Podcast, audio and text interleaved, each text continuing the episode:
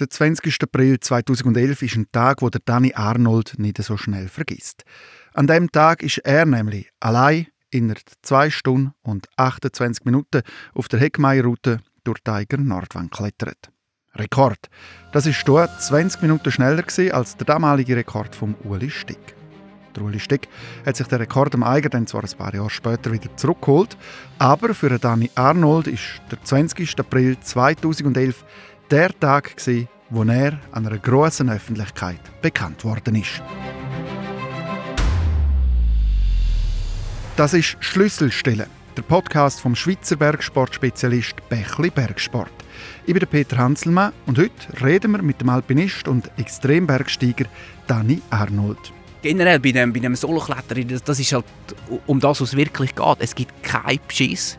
Zehn Jahre nach seinem Rekord am Eiger hat er an fünf von den sechs grossen Nordwänden in den Alpen den Geschwindigkeitsrekord. Er ist am schnellsten durch die Nordwand aufs Matterhorn, auf der Grand Jura, auf der Petit Drü, auf der Piz Badile und auf die Grosse Zinne geklettert. Aber nicht nur mit seinem Geschwindigkeitsrekord hat er für Aufsehen gesorgt. Im Gespräch mit Jörg Buschor redet der Danny Arnold darüber, warum das es ihn manchmal nervt, nur auf die Geschwindigkeitsrekords reduziert werden, was er fühlt, wenn er auf dem Gipfel steht und er redet über sein Verhältnis zum Uli Stick. Immerhin hat er ihm ein paar Rekorde ja abgeluchst. Jörg, bitte. Dani Arnold, wenn ich dir eine Million schenke, damit du den Alpinismus kannst weiterbringen kannst, wie investierst du die Summe? Oh, leck, das ist eine schwierige Frage. Eine Million? Kann man schon etwas machen. He? Ähm, ja, was würde ich machen? Ich glaube, ich würde so ein versuchen, die Leute wieder für uns zu holen. Ich würde, weißt du, zum Beispiel so ein die Kletterhallen, die, äh, ich meine, das boomt so dermaßen und ich habe jetzt das Gefühl, das Klettern koppelt sich immer viel mehr ab vom Alpinismus.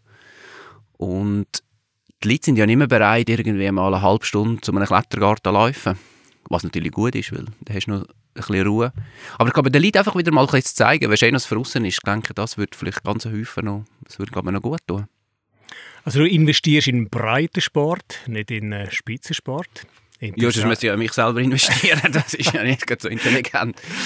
Ja, also du hast dich entschieden, nicht äh, Mäzen zu werden und äh, junge Profi-Alpinisten äh, zu fördern. Stichwort Profi-Alpinismus. Ähm, wie die meisten äh, tust auch du deinen Lebensunterhalt im Wesentlichen durch Vorträge und Sponsoring-Einkünfte äh, abdecken. Ähm, du hast einmal gesagt, dass du Angst hast, dass plötzlich ein großer Sponsor könnte abspringen. Ist das immer noch so? Ja, also ich muss vielleicht ein bisschen erklären, dass ich meine, Angst, Angst ist vielleicht da ein bisschen das falsche Wort. Ähm, ich denke, weißt du, so, wenn du wirklich um deine Existenz Angst hast, also sprich, wenn du krank bist oder, oder irgendwie wirklich irgendwie etwas, das ist etwas dramatisch, das ist etwas, was, was gar nicht gut ist. Und wenn ich einen grossen Sponsor verliere, dann ist es, ja, ich meine, ich kann dich fragen, oder, wenn du jetzt äh, ähm, in deinem Job, wo du, wo du schaffst und äh, da gibt es einen Knall und zwei Drittel von, deine, von deinem ganzen Jahreseinkommen ist weg, dann muss ich glaube selber mal jeder fragen, ja, wie lässig er das findet. Und ich glaube, das ist, das ist halt wichtig, also halt, ja, ich bin mir das bewusst, aber trotzdem, es ist natürlich nicht, nicht lässig. Also ich versuche dann einerseits auf verschiedenen Standbeinen zu stehen, aber auf der anderen Seite natürlich auch in dem Sinn, ähm, gleich versuchen, mein Ding zu machen, oder? Und, und das ist, glaube ich, das Wichtigste am Ganzen. Jetzt sind professionelle Alpinisten auch ein bisschen Ich-AGs, also nebst dem Kerngeschäft, wenn man es so nennen der Alpinismus, äh, muss man auch die Vermarktung äh, beherrschen. Ähm, jetzt hat es wahrscheinlich eine steile Lernkurve gegeben, stelle ich mir vor, zwischen deinem eigenen Rekord und da, wo du heute stehst. Ähm, wie muss man sich das vorstellen? Ja, also, also ja, die Kurve ist, also, ja, sie könnte schon noch ein bisschen steiler sein, sage ich jetzt mal. Ähm, aber also, es ist eine komplett andere Welt gewesen. Also gerade am Anfang, wo, ja, wo ich halt da 2011 da den Rekord gemacht habe in Reiger Nordwand. Ich meine, kein Mensch hat mich kennt, ich hatte einen normalen Job gehabt. Und plötzlich hat es geknallt und ich bin in der grossen Öffentlichkeit ähm, Und das hat recht lange gedauert, bis ich mich mit dieser Situation ein bisschen angefreundet habe. Oder einfach können, irgendwie, ja, ich sage, ganz banal, du wirst plötzlich erkannt, du wirst auf das angesprochen. Und dann hat sich das ein bisschen entwickelt. Ich meine, dann, dann, dann bin ich da ein bisschen, ein bisschen in das Ganze. Aber es ist nach wie vor, es, ist, es fällt mir nicht immer ganz einfach. Zum Beispiel ein Beispiel, ich, ich gehe zum Beispiel auch nie in eine Kletterhallen. Also, ähm, ich meine, es ist schön, wenn ich die kenne, aber auf der anderen Seite, es bringt da irgendwo negative ähm, oder unangenehme Seiten vom Ganzen. Und äh, ja, so ist es halt nun mal, sage ich mal. Beschäftigst du dich damit, was das breite Publikum über dich und über dein Tun denkt? Mittlerweile nicht mehr so stark. Ähm, es hat mich sehr stark beschäftigt. Also das ist, ähm, ja gerade, also ich sage es mal so, ich kann recht schlecht mit Kritik umgehen. Ähm, ich bin der, ja, der Typ Mensch, der eigentlich versucht schon so ein bisschen sage mal, nicht allzu viel Geschirr zu verschlagen. Also ich versuche irgendwo noch eine Lesung zu finden und mir ist nicht, also ich bin nicht so, dass ich einfach da, ich gehe da und, und, und alles ist egal, sondern ich versuche schon, mir Gedanken zu machen, wie kommt das an auf der anderen Seite. Mittlerweile hat es ein bisschen gekehrt, weil ich habe dann auch akzeptiert, dass, ähm, ich meine, ich biete extrem viel Angriffsfläche in dem, in dem, was ich mache, also mit dem kompromisslosen Stil, wo, man, wo ich teilweise unterwegs bin. Und dass das nicht alle gut finden, das, das akzeptiere ich, also das, das ist in dem Sinne okay. Und, und ich kann recht gut damit leben, also ich muss nicht irgendwie da, ähm, wenn jemand das Risiko nicht kann oder nicht versteht oder so, muss ich dann nicht versuchen zu bekehren und ihm ähm, zu erklären, ähm, wieso ich es mache. Auf der anderen Seite finde ich aber schon, dass ich finde es richtig, also sprich, äh, ich mache es, weil, weil ich es gerne mache und ich habe das Gefühl, das ist der Weg, den ich gehen will. Und bis jetzt, bis jetzt funktioniert das recht gut und ich meine, auf der anderen Seite ist es auch so, wenn, wenn kritisiert wirst, dann ist ja nicht immer alles nur ganz falsch, was ich, was ich mache. Jetzt mal ganz ehrlich, kann man sich dem Druck von der äh, Öffentlichkeit und vielleicht auch von den Sponsoren überhaupt entziehen, immer extremere Sachen zu machen? Ja, also ich glaube, man kann sich nicht ganz, man kann nicht ganz ähm, das, das einfach weglassen oder dass es einen nicht irgendwo... Also ich würde jetzt nicht sagen, dass es die beschäftigt, ähm, ganz konkret, aber ich meine, es ist, es ist ja, eigentlich ist es ganz normal, oder? Ich bekomme von jemandem etwas und ich will dem etwas zurückgeben. Und klar ist, ich will dem natürlich möglichst viel zurückgeben. Und umso mehr, dass ich ihm natürlich zurückgeben ähm, das, das bedeutet dann auch, dass das Ziel höher sind. Oder meistens geht dann eben Ziel höher gerade parallel mit einem höheren Risiko. Also das, das ist immer so ein bisschen, das ist nicht ganz einfach. Und ja, trotzdem, also ich meine, es ist immer irgendwo im Hinterkopf, denke ich. Ähm, ja, einfach rein ja, weil es normal ist, glaube ich. Ja. Jetzt hast du ähm, die Stil angesprochen. Also du bist ja vor allem auch bekannt für deine Solo, für deine Speed-Begegen. Jetzt ähm, ist es ja so, dass in den Bergen ja nicht eine lückenlose Kontrolle gibt von den Akteuren. Oder? Äh, in der Geschichte des Alpinismus hat es immer wieder Momente gegeben, wo heftig debattiert äh, oder eben auch gestritten worden ist. Oder zwei Beispiele ist sicher äh, äh, Cesare Maestri und Bestieg vom Serotore oder dann der Ueli Stecker, der Annapurna. Ähm, das korreliert vielleicht auch ein bisschen mit der Erwartungshaltung und vom Druck. Jetzt, meine Frage ist aber eine andere. Ähm, muss ein Spitzenalpinist deiner Meinung seine Leistung können beweisen Leider ja, sage ich mal so. Ähm, ja, ich sage, die Zeiten haben sich einfach geändert. Ähm, ich meine, ich würde ich würd nur so gerne, oder ich finde, das ist, das ist etwas vom höchsten Gut, das wir haben, dass das Bergsteiger Ehrenwort. Aber es heisst, ja, es hat einfach, die Vergangenheit hat es gezeigt, dass es nicht immer ganz alle so genau nehmen. Vor allem, wenn dann eben Geld im Spiel ist. Und mittlerweile, ich finde schon, man sollte es so gut als möglich irgendwo können, können machen weil es ist auch ein bisschen schräg, oder? Du kannst nicht auf die eine Seite super professionell sein mit dem ganzen Marketingauftrag, mit dem ganzen Management, aber die grossen Geschichten, um, um das, was es dann wirklich geht, um, um, um deine größten Leistungen vom, von deinem Leben und, und von, von, von bedeutenden Sachen im, im Alpinismus, dann halt, ja, du kannst einfach nicht immer den Fotoapparat verlieren. Das ist einfach ganz, ganz schwierig dann irgendwo, ähm, ja, es, es, passt einfach nicht ganz so zusammen, ja. Leider, ja. Das Glaubwürdigkeitsproblem dann langfristig? Ja, das Problem ist, also, ja, genau, das geht in diese Richtung und man muss sagen, da ist ja teilweise da ist relativ viel Geschirr auch schon verschlagen. Also ich denke, Beis, ich meine, Beis ist absolut nicht so schlimm wie, wie zum Beispiel im Velofahren. Oder wenn ich mir vorstelle, dass, ja, dass irgendwelche Leute ein bisschen, ich sage mal, ein Seich gemacht haben, das sind ganz, das sind teilweise die Generationen, die jetzt unter dem leiden, oder, wo immer wieder konfrontiert werden, hey, da stimmt doch etwas nicht, stimmt das wirklich, was du da gemacht hast und so weiter. Und das, das ist dann irgendwie auch nicht so fair, oder? Gegenüber all denen, die dann folgen, dass man quasi unter Generalverdacht steht. Ja, ich glaube, das ist wirklich, ähm, wenn jetzt, ich sage, wenn ich jetzt zum Beispiel irgendeinen Vortrag nicht bekomme oder einen Sponsor nicht bekomme, weil weil das Gegenüber das Gefühl hat, irgendetwas sei, sei da nicht richtig oder so, dann kann ich gut damit leben. Ich meine, ich, ich, ich sage mal, das, bei mir funktioniert es. Aber dass dann die Jungen zum Beispiel, wo, wo sich an einer Leistung messen, wo nicht so stattgefunden hat. Also die, die sind so motiviert, die sind so, die wollen ja sich auch verwirklichen in diesen Bergen und das ist ja, das ist ja, also etwas Größeres gibt es gar nicht. Das ist genau gleich, wie, wenn ich auch hatte, wie, wie die alten Bergsteiger auch hatten. Sie können machen, was sie wollen. Und jetzt misst sich irgendjemand mit, mit einer, ich sage jetzt mit einer Zeit, wo, wo, wo nicht gestummen hat. Und wir gehen davon aus, dass der geht ab und der ist tot, oder? Also ich meine, das ist, ja, du kannst, das, das ist so unfair.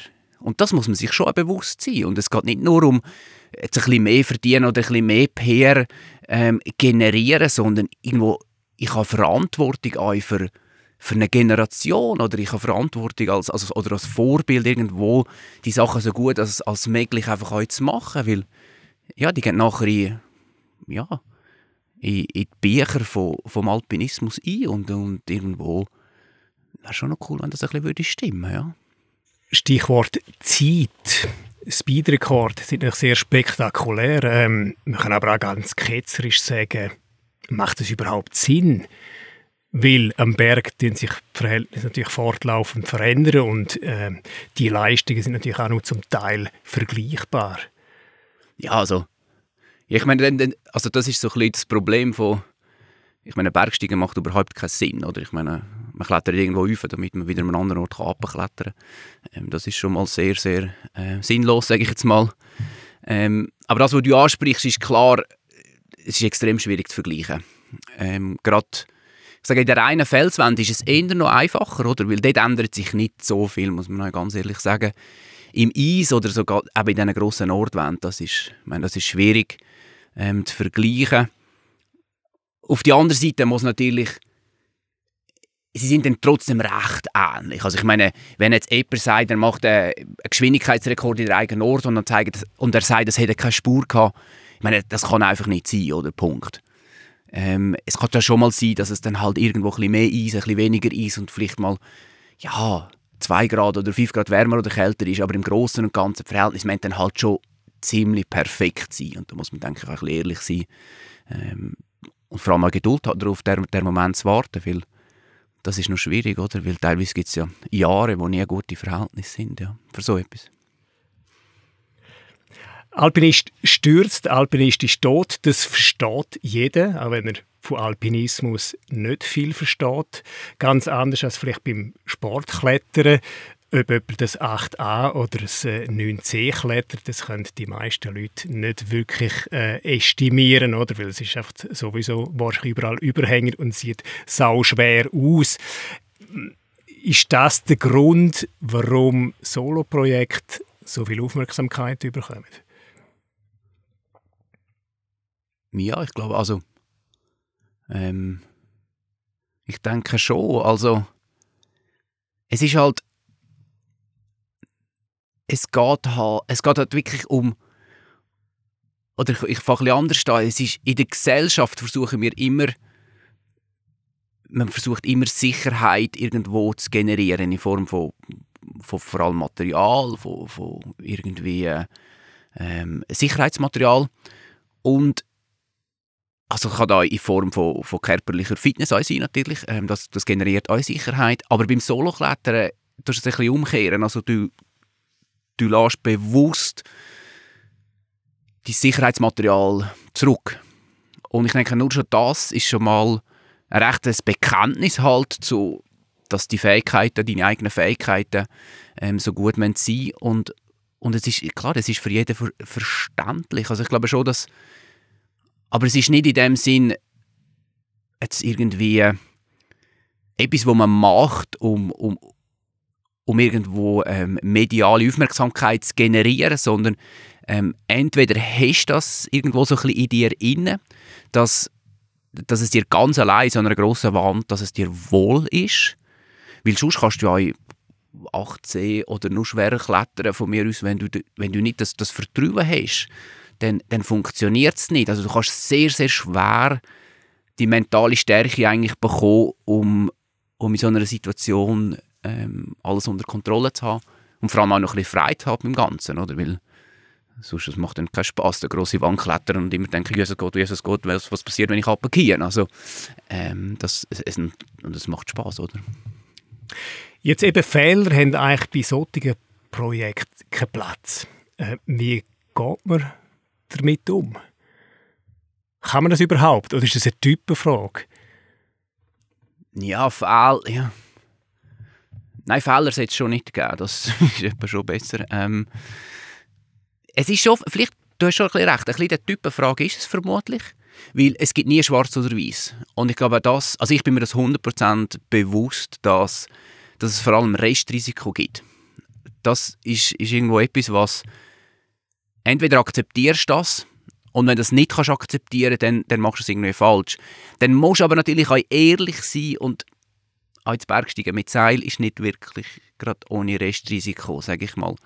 Ähm, aber das Konsequenz eins zu eins natürlich, wenn ich ab dem Griff abrutsche, gerade der Tod bedeutet. Ich glaube, das ist schon etwas, was halt versuchst in der Vorbereitung. Das, das darf eigentlich nicht passieren, oder? Es ist auch, meine, einen Krampf bekommen, irgendwo in der Mitte von, von der Gomichi, der grossen Zinne, wo es halt einfach rausgeht und du weißt, ähm, ein Krampf wäre also nicht ideal, sage ich jetzt mal. Ähm, das darf einfach nicht passieren. Also, ähm, und das versuchst du halt schon in dem, ja, einfach auch den Fähigkeiten gewachsen zu sein und was halt generell bei dem, bei dem Solokletterer, das, das ist halt um das, was es wirklich geht. Es gibt keinen Beschiss es gibt kein Seil. Ja, wenn ich etwas nicht so gut kann oder wenn ich noch ein bisschen schwach bin, dann kann ich ja dann noch, ja, ich kann dann noch so Schlingel hängen und mich dann ein bisschen aufziehen. Das gibt ein bisschen ein Gewurstel. Es ist einfach ehrlich und du musst deinen Fähigkeiten so gewachsen sein, dass, dass es für dich stimmt und, und du musst dich selber dann nicht verarschen. Und du näherst dich dem auch an, nehme ich an. Ja, das, also das ist ein gross, also das ist ein, wirklich ein Prozess, wo, ich meine, bei mir hat das angefangen wirklich an ganz kleinen, das sind so, also lachhafte kleine, ähm, ich habe auf Sohle klettern beim, beim Eisklettern, bei mir hat das gestartet und das sind wirklich so kleine Stufen gewesen, wo man sagen, ja, da kichert einfach nur die Pulverschnee, ähm, da passiert nichts und, und das hat sich dann auch so gesteigert, also darum sage ich, es ist recht schwer, da irgendwie ähm, das stark zu forcieren, weil wenn das jemand nicht ein bisschen in, in sich inne hat, dann, dann funktioniert es vermutlich nicht. Wie muss man sich das vorstellen? Hast du irgendwie so eine mentale Checkliste, bevor du in eine Wand einsteigst? Und du sagst, check, ich bin bereit, los geht's. Oder ist das ein Ritual vielleicht? Es ist schon ein bisschen, es ist schon ein, bisschen ein Ablauf. Also das heisst, zum, zum Beispiel Dönis daheim weiss, schon recht lange davor, ähm, dass, dass irgendetwas in meinem Kopf ist. Also das, ich meine, ich gehe ja in der Regel die Route mehrere Mal durchklettern. Ähm, und nachher geht es ein bisschen darum, meistens versuche ich dann davor, so ungefähr vielleicht einen Monat oder drei Wochen mal davor, wenn so einen kleinen einen Test läuft zu machen. Das, kann aber, also das ist immer ein anderer Berg und eine andere Schwierigkeit, aber trotzdem, es ist ein bisschen gemein, weil nur weil ich oder weil es immer gut gegangen ist, das heißt nicht, äh, also mental, dass es immer gut funktioniert, das heißt nicht, dass es im nächsten Projekt auch wieder gut funktioniert. Das heißt, ich muss mir wieder das Selbstvertrauen wieder wieder holen. Ich muss mir selber wieder zeigen, es geht. Und dann ist wie das, das auch abgehäkelt, wenn das, wenn das gut ist, wenn ich mich auf das Wesentliche konzentrieren kann. Und ja, dann ist ja, sagen wir mal, da kommt der Tag X, wo es muss es ist sehr stark dann, es ist subjektiv, also ich meine, es ist klar, das Wetter, wenn es da schon Wolken, dunkle Wolken aufziehen auf dem Horizont und dann irgendwie ähm, schon Stein von dieser Wand abbekommen, dann glaube ich, ist es nicht der richtige Zeitpunkt. Also es tut sich so ein bisschen entwickeln und wenn man es am Schluss zusammenfasst, sind es, glaube ich, am Schluss ist der Bauch, der sagt ja oder nein. Und für mich ist, also das ist wirklich schwierig, also die ganze Vorbereitung, ähm, der neue dann einmal zu dem Berg anfahren, ähm, mal aufzusteigen und immer die Option haben, Nein zu sagen.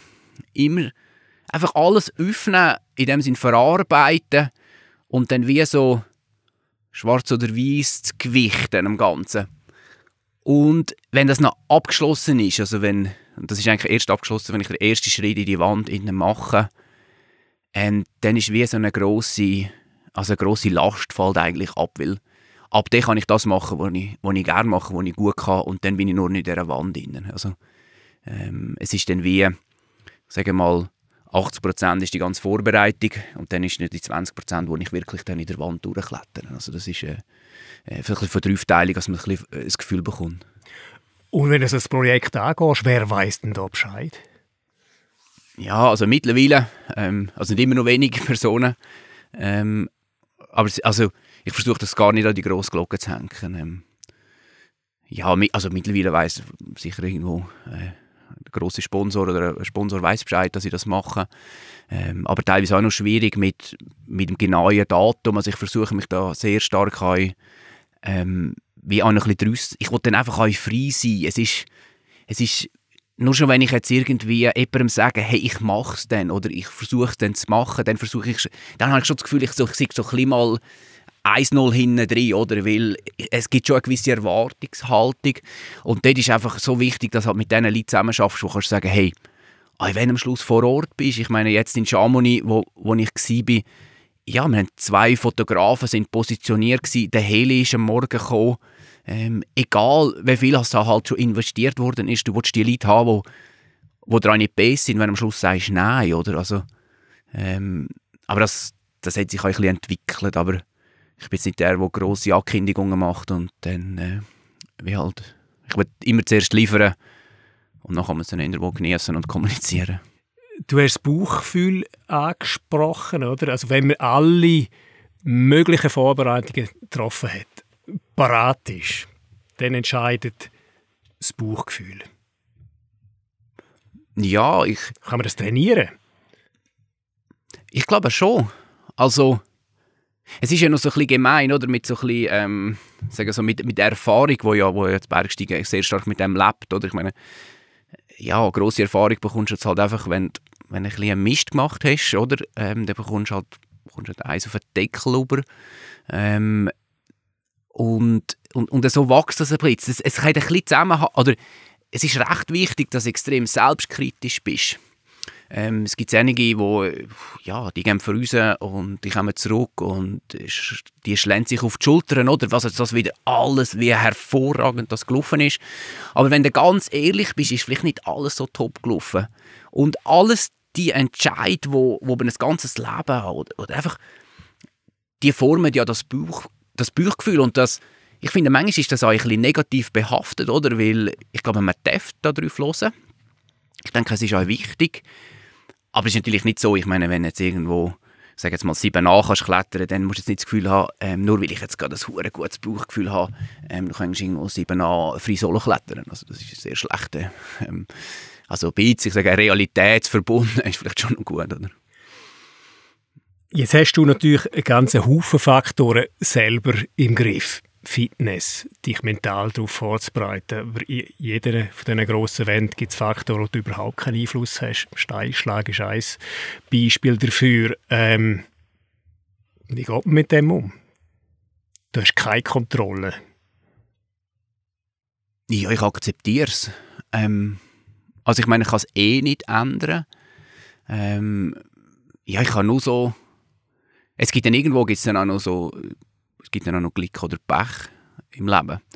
Und ähm, für mich ist einfach wichtig, dass, dass alles, was man kann beeinflussen kann, dass, dass das machst, dass das seriös machst, dass das ja so gut als möglich irgendwie versuchst zu machen. Aber das, was wirklich halt nicht kannst, das, das ist auch so. Und dann musst dann muss, dann muss sich aber auch jeder, jeder Mensch selber entscheiden, ist mir das, das wert oder ist mir es nicht wert? Und ich glaube, das, ist, das kann nicht jemand von anderen entscheiden. Also das muss jeder selber sehen.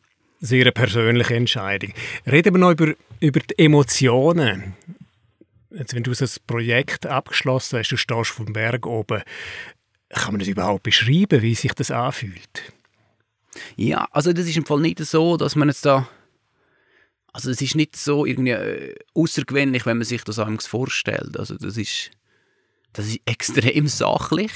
Ähm, also ich meine, zuerst mal einfach mal froh, dass du da oben bist, weil du kannst stoppen, oder? Weil, ich meine, das ist halt, also das ist schon noch, ich meine, für jeden ist klar, oder? Wenn du gegen Zeit etwas machst, dann die Sekunden laufen, die Sekunden kannst du nicht stoppen. Sobald du das mal angelassen hast und irgendwo das, das den Sekundenzeiger hast halt irgendwo gleich im Hinterkopf. Und ich meine, es ist klar, die Schwierigkeit diktiert dir das Tempo und so weiter. Du kannst das alles auf eine sachliche, aber am Schluss ist, du hast Druck von dem Sekundenzeiger. Der stoppt nur einen Ort. Und zwar dort oben auf dem höchsten Punkt. Und dann bist du einfach mal froh, wenn der dort oben stoppt. Oder? Also das ist einmal... Ähm, und nachher, ja, ich meine, dann kannst du mal ein bisschen umschauen. Ähm, jetzt gerade bei, bei der letzten grossen Geschichte, also an der, an der Petit 3, ist es, ist es speziell gewesen. Ich hatte das Gefühl, während dem Klettern, ich sei jetzt langsam. Und das ist etwas, was ja, das hat mich gestresst im Moment. Ähm, es ist, ja, ich muss auch noch sagen, ich schaue nie auf die Tür. Also ich starte und schaue nie irgendwie, äh, interessiert mich auch nicht, weil es ist, ja, nein, es ist wirklich einfach nicht wichtig in dem Sinn. Und trotzdem, äh, man hat ja das Gefühl, wenn man unterwegs ist und so, und ich habe das Gefühl, ich sei langsam. Und was mir nachher geholfen hat, ist, ich habe gesagt, hey, ich kann das nicht beeinflussen, was am Schluss rauskommt, aber was ich kann beeinflussen kann, ist das Hier und Jetzt. Und das habe ich gemacht und äh, am Schluss hat es natürlich weit gelenkt, oder? Aber ähm, ja, das ist schon noch, also es ist schon lässig, oder, wenn du da oben stehst, also definitiv, ja. Höchstes Glückgefühl, wenn, wenn hast du das? Ja, also Also ist jetzt, äh, ich sage jetzt mal ein, ein blödes Beispiel, aber ich habe gestern, gestern Abend mit meiner Tochter, mit der Ladina, gespielt und ja, mit so einer Turmbühne, mit so einem oder sie ist jetzt 15 Monate alt und sie ist halt dort gestanden und hat ein Klätzchen nach dem anderen können auf der Turm und ich meine, ich habe auch frei gehabt, dass das irgendwo gegangen ist. Also ich habe bei keiner so einer, meiner eigenen Aktion, glaube ich, so, das ist einfach lässig, das ist immer cool, ähm, wenn das so klappt. Und wie hat sich der Blick auf die Welt verändert mit der Geburt von deiner Tochter? Ich habe schon das Gefühl, dass, ich meine, das sagen viele, dass es so gewisse Sachen relativiert. Ähm, also gerade so, wo ich mich vielleicht früher noch viel mehr aufgeregt habe, ähm, ist, jetzt, ist jetzt gar nicht mehr so wichtig. Ich glaube, das ist sicher etwas. Und nachher, es ist halt wie, ähm, ja, es ist einfach jemand mehr da. Also du hast einfach eine hohe Freude, oder, dass du jetzt da irgendwo als Familie bist. Aber es ist jetzt nicht so, dass ich jetzt das Gefühl habe, ich darf ja nicht mehr machen, weil ich so, also ich, meine, ich bin verantwortungsvoll und, und nur weil jetzt die Ladina auf der Welt ist, wenn ich jetzt würde mein, mein Leben auf den Kopf stellen, dann hätte ich ja davor das Gefühl gehabt, da habe ich davor alles falsch gemacht und, und das ist es ja nicht. Also es hat sich viel geändert seit zum Beispiel der eigenen Nordwand. Das Risikobewusstsein hat sich komplett geändert seit der eigenen Nordwand. Aber es ist nicht nur die Tochter, die geboren ist, sondern es ist vor allem die Erfahrung, wo wo dazu beigetragen hat, viele Unfälle, viele Sachen, die schiefgegangen sind, wo, wo einfach wo ich jetzt nicht mehr so würde machen, wenn ich es gemacht habe. Also das, das ändert extrem viel und ich glaube, das muss man auch zulassen, weil sonst, sonst kommt es nicht gut, ja. Hat es also einen Moment gegeben, wo dir ähm, besonders zu denken gegeben hat, wo dein Du vielleicht auch hinterfragt hast? Ja, also ganz konkret ist es ist es beim Unfall vom, vom Hans-Jörg Auer und dem David Lama und dem Jazz in, in Kanada gewesen. Ähm, ich, habe, also ich bin vom, da in der Region vom, vom Jungfraugebiet am Skitouren mit einem Gast und ich habe dann von dieser Meldung erfahren, dass sie vermisst sind. Und ich meine, das hat mich fertig gemacht, oder? Es ist, äh, ich überleiste, was, was, was können sie und ich meine, das ist dann das sind immer so Spekulationen, oder wie sagst du, so irgendwelche ja, Informationen, die rauskommen, die, die halt noch nicht bestätigt sind, aber du weißt am Schluss, es, es, es sieht nicht gut aus, oder?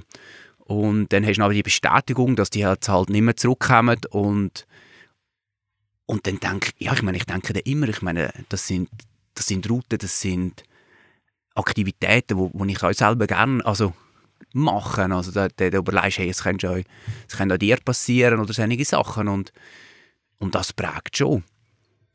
Ich finde es noch wichtig, dass, also bei mir oder bei mir ist es einfach so, dass es ist dann ein bisschen Zeit, wo, wo dazu führt, dass entweder bekomme, bekomme ich wieder Lust, über zu gehen, wieder für uns zu gehen, oder halt nicht. Also das, ich meine, das könnte auch eins passieren, dass du einfach sagst, hey, es ist mir noch nicht mehr der Wert oder, oder, oder ich sage mal, die Freiheit kommt nicht mehr zurück und dann, dann ist es dann auch so. Dann würdest du es auch akzeptieren in dem Sinn? Ich glaube, du musst, also ich meine, etwas zu machen, wo du keine Freiheit hast, da, da herrscht gerade sofort auf, oder? Also das, das geht auch nicht. Ich würde noch gerne auf den Eiger äh, zu reden kommen. Seine Speedbegegnung hätte ich dort wirklich in das Bewusstsein für die Öffentlichkeit katapultiert, wirklich von einem Tag auf den anderen. Es war aber auch der Anfang von einer gewissen Rivalität mit dem Uli Steck. Was habt ihr für eine Beziehung gehabt?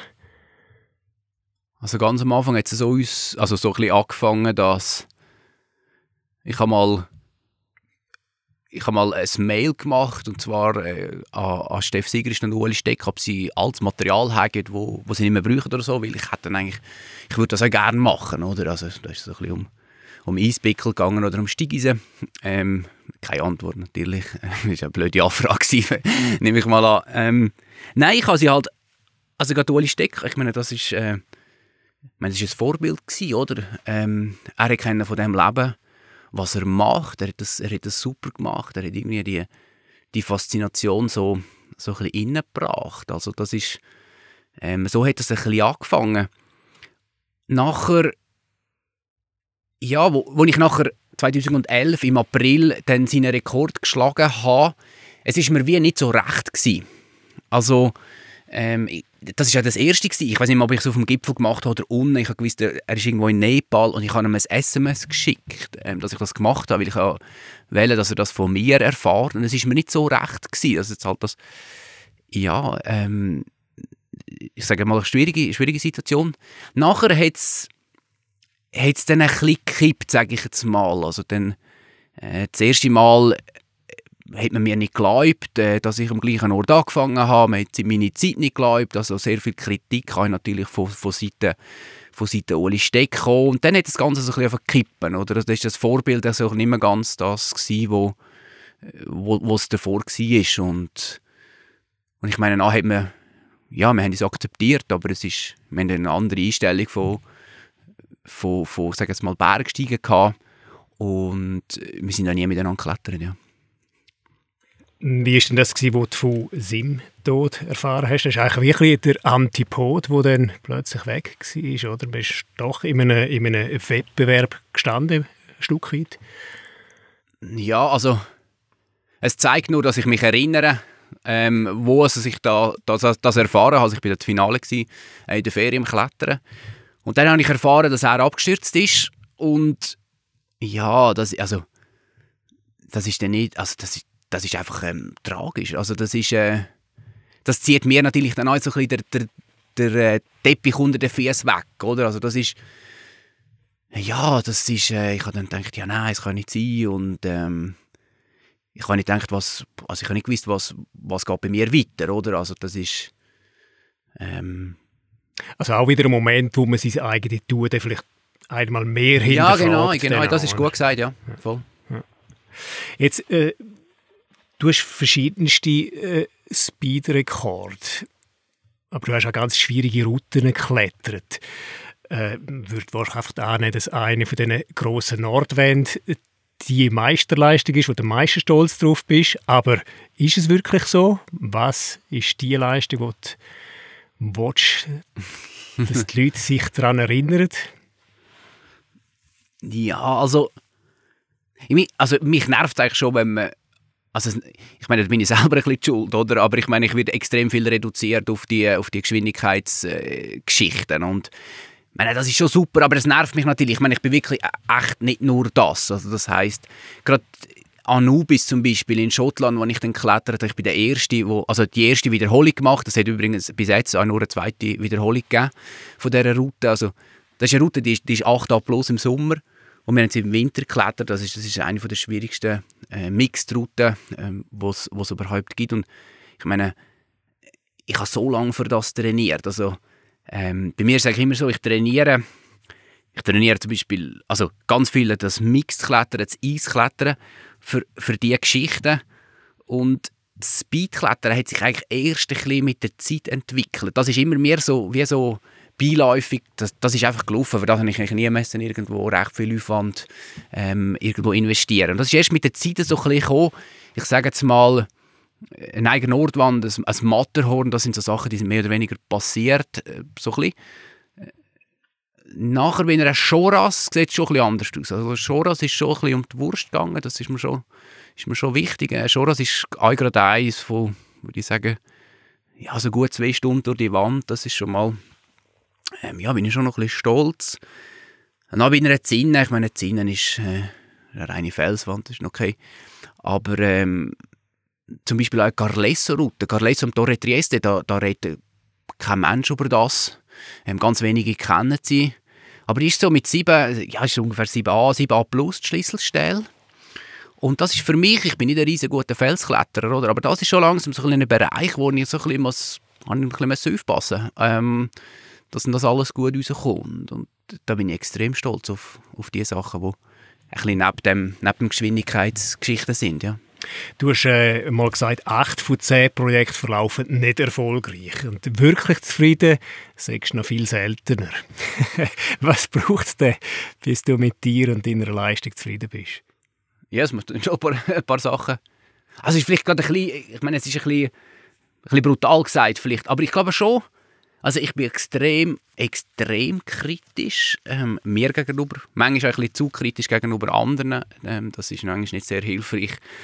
Ähm, aber ich glaube, es, es hilft mir halt auch, es hilft mir halt auch zum Weiterkommen. Also das ist ja, also zum Beispiel jetzt an einer, ja, zum Beispiel das letzte Projekt oder, oder kleinen Drei in Chamonix, ich meine, das da bin ich schon noch recht zufrieden gewesen. Ähm, ich habe das Gefühl, es hat, es hat mal so funktioniert, wie, ähm, wie es hätte sollen, aber ja, ich weiß, also ich glaube, es liegt so ein bisschen im Typ, oder? Das ist halt so ein bisschen, es gibt einige, die recht schnell mal zufrieden sind, was absolut okay sind, ist, und halt andere, die, ja, es hindert mich zum Beispiel auch, Emotionen zu zeigen. Es hindert mich äh, irgendwo da, ganz viele Leute, oder, die haben irgendwo Tränen in den Augen, wenn sie irgendeinen Gipfel erreichen, wenn sie im Nord oben nachkommen, wenn sie das sehen, wie, wie, wie überwältigend das alles ist, oder?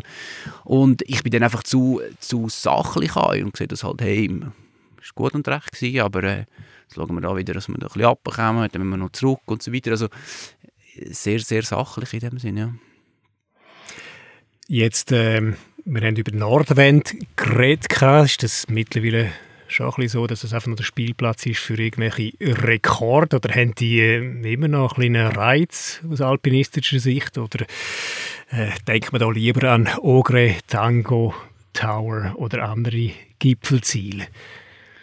Ich denke, es ist beides ein bisschen. Also, ähm, ich finde es also, zum Beispiel ganz schlecht, dass man sagt, oder es gibt grosse, grosse Bergsteiger, die sagen, es geht nur noch um 8000er, wo, wo, wo quasi richtiges Abenteuer kannst erleben Das, das finde ich kritz falsch. Oder? Wenn, wenn du weißt, wenn du hier irgendwo rausgehst, gehst du in ein Tal rein und dann biegst du zweimal rechts ab und da ist kein Mensch mehr um. Also, ich glaube, das ist immer so ein bisschen eine Ansichtssache, wie man, wie man das definiert. Aber ich meine, auch Iseri Nordwand, die haben schon, da ist Geschichte geschrieben worden, ähm, wie anderen Orten auch. Aber für mich ist schon wichtig, dass... Manchmal ist es, kommt ein bisschen falsch rüber, dass du sagst, ja, wieso macht jetzt der das im Eiger oder einem Matterhorn, einem bekannten Berg, aber für mich ist es auch so, dass wenn, wenn ich mich will, dort messen, wo, wo sich die Besten gemessen haben, dann musst du halt auch dort hingehen. Das ist weder Sprinter, oder, wenn er einfach seinen Rekord nicht auf 100 Meter macht, sondern auf 120 oder irgendwie 95 Meter. Ich meine, wer interessiert das? Du kannst es nicht vergleichen und ähm, es, es, ist halt schon wichtig, dass, dass du es halt dort machst, ja, wo, wo, wo die grossen, die grossen Geschichten geschrieben worden sind, finde ich. In welche Richtung bewegt sich denn deiner Meinung der Alpinismus? Oder andersrum gefragt, wo sind denn Potenzial für die nächsten Generationen? Also ich habe das Gefühl, es gibt, es wird noch, wird noch länger sein, mehr Splittung geben vom Ganzen. Also das heißt von den einzelnen Disziplinen. Und, und in denen innen, glaube ich, hat es dann schon, ich meine, da hat es sicher äh, hat's, hat's viel Potenzial. Ähm, also gerade, ich meine, stell dir vor, wie in, in Pakistan, in China, wie viele Berge da noch nicht bestiegen sind und das sind dann nicht hohe Berge teilweise, oder? Also das sind ganz viele Sachen, wo ähm, es gibt auch hier noch Routen, oder? Ich meine, es gibt auch so glatte Wände, wo, wo da hier noch unantastet sind, also bis jetzt, oder? Also von dem her gesehen. Ähm, aber ich habe schon das Gefühl, es gibt eher noch mehr so ein bisschen, ähm, so ein bisschen eine Zunahme von, von der Spezialisierung, also so ein bisschen die gesamtheitliche, äh, die, die gute Eiskletterer sind, Sportkletterer, noch irgendwie können laufen können, noch irgendwie auf einen hohen Berg laufen. Das habe ich das Gefühl, es gibt nicht mehr so viel, ja. Ist das bedauerlich? Ich habe das Gefühl schon ein bisschen, ja. Ähm, also ich finde, es macht auch ein bisschen den Reiz aus dem Ganzen, oder? Ich finde, ähm, es ist ja beeindruckend, wenn einer kann irgendwie ähm, 8B, also nicht 8B, es geht 9B oder wie viel klettern, aber ähm, hat noch nie irgendwo den Pickel am Ort in eine in einen Eiszapfen hineingeschlagen. Also in dem Sinn, oder kann einfach nicht laufen, oder? Ähm, ich finde schon, dass, ich meine grundsätzlich, der Sport findet draußen statt und äh, das geht halt extrem viel an.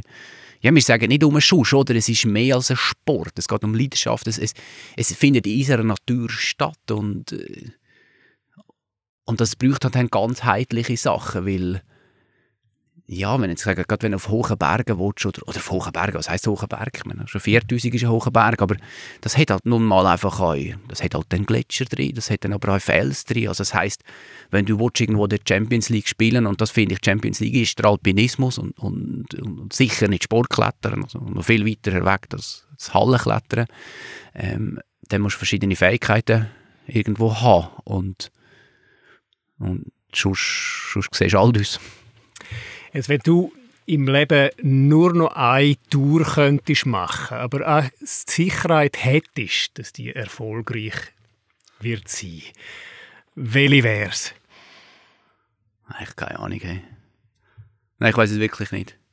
Ähm, es ist bei mir nie so gewesen, dass ich jetzt weißt so eine Tour oder ein Berg mega so ein als ich habe zum Beispiel auch keinen Lieblingsberg oder so ähm, das, es entwickelt sich dann immer so ein bisschen ähm, zum Beispiel, ich meine, der Cerro Torre ist ein Berg, wo, wo, wo, wo ich einfach mal unbedingt üben Aber jetzt ist es wie, ja, ich bin wenig so gesteuert über, über einzelne Ziele. Also das, das können verschiedene Sachen sein. Und meistens ist es dann eigentlich das, wo, wo ich als nächstes angehen möchte. Also das ist, ich weiß es nicht einmal. Also selbst die Garantie wäre eigentlich fast vernichtet. Und wenn ist Schluss? Ja, also ich meine, Schluss ist schon, wenn, irgend, wenn irgendein Ereignis äh, bei mir oder bei jemandem im Umfeld, ähm, ja, wo eigentlich in dem Sinne fast nicht mehr kannst verarbeiten. Ich glaube, dann ist, das ist, glaube ich, der Moment, wo, wo dann Schluss ist, glaube ich. Also, also wenn es kein See, oder, ja, also ich glaube, sehr sachlich, also wenn es irgendwo, ähm, nein, das finde ich, also, ich habe mir nie so Gedanken gemacht, aber wenn irgendwo, Schluss ist, ist, ist ein Schluss. Also der, ja. Der Dani Arnold im Gespräch mit dem Jörg Buschor. Wenn jetzt du selber Lust hast, zum rauszugehen, zum in die Berge zu gehen, vielleicht nicht go free solo klettern, aber doch wieder mal ein Abenteuer zu erleben, dann ist es wichtig, dass du gut ausgerüstet bist, mit dem richtigen Material, mit den richtigen Schuhen, Eispickelseil und so weiter. Und dass man richtig und gut ausgerüstet ist, für das muss man richtig und gut beraten werden. Darum lohnt sich auf jeden Fall ein Besuch in einer der zwölf Filialen vom Bächli Bergsport. Das ist Schlüsselstelle, der Podcast vom Schweizer Bergsportspezialist Bächli Bergsport. Produziert von Podcast Schmiede und Outdoor Publishing.